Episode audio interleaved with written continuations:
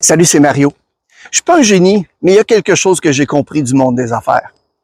Il y a les revenus, il y a les dépenses, et ce qui reste en bas, c'est le profit. Qu'est-ce qui représente la plus grande majorité des dépenses d'une organisation? Le salaire des employés. Si on était capable d'améliorer seulement de 10% leur niveau d'engagement, avez-vous pensé à l'impact que ça aurait sur la ligne d'en bas? La reconnaissance, c'est l'un des facteurs qui vraiment est les plus efficaces et qui ne coûte rien pour améliorer leur engagement. Il y a 9 employés sur 10 qui déclarent que la reconnaissance va les motiver à fournir davantage d'efforts. Vous savez, dire bravo, beau travail, c'est mieux que rien, sauf que c'est pas suffisant. Pour être bien perçu par l'employé, vous devez en fait respecter sept règles. Voici la première des sept règles pour qu'un employé perçoive correctement la reconnaissance que vous lui donnez. Votre intervention doit être faite le plus rapidement possible, mais aussi en temps opportun. Les compliments ont tendance à perdre de leur efficacité avec le temps et l'humain est très habile à voir les défauts rapidement. Cependant, apprenez à les prendre en flagrant délit à bien faire les choses. La deuxième des règles, c'est de dire à la personne ce qu'elle a fait de bien. Un simple bon travail, ça veut pas dire grand-chose. Le fait d'être précis permet à la personne de savoir quel comportement répéter à l'avenir.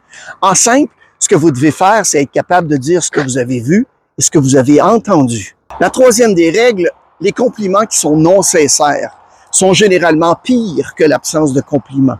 Soyez honnête, soyez ouvert et dites à la personne ce que sa performance signifie, d'abord pour le client, pour l'entreprise et aussi pour vous personnellement. En quatrième lieu, vous devez adapter le style et la méthode de votre reconnaissance à la personne qui le reçoit. Il y a certaines personnes qui aiment beaucoup les éloges publics. Il y en a d'autres qui préfèrent les discussions un peu plus privées. Il faut faire attention de ne pas confondre les deux. Et si vous n'êtes pas certain de ce qu'ils préfèrent, eh bien, demandez-leur. En cinquième lieu, vous devez mettre l'accent sur les individus plutôt que sur le groupe.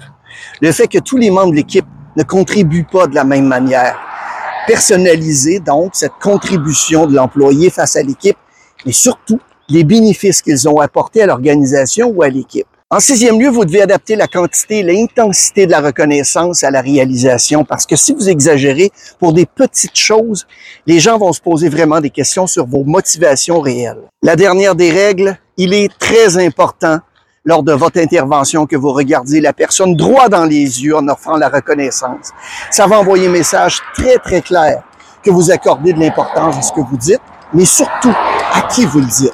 Voici un exemple à quoi devrait ressembler une reconnaissance pour qu'un employé la perçoive de façon correcte. Marc, je peux te parler un instant?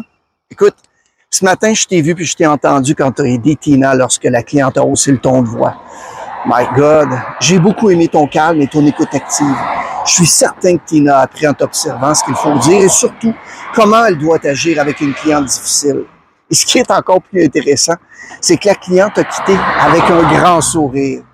Marc, merci pour ta patience et ton dévouement. Eh bien, ça fait le tour des sept règles à respecter pour offrir de la reconnaissance à un collaborateur, un employé afin qu'il aperçoive de façon correcte. Si vous avez aimé la vidéo, eh bien, faites-le savoir en cliquant sur le bouton j'aime. Si vous n'êtes pas abonné déjà notre chaîne, eh bien, faites-le dès maintenant. On a une vidéo qui sort à peu près à toutes les semaines. Je vous souhaite bon succès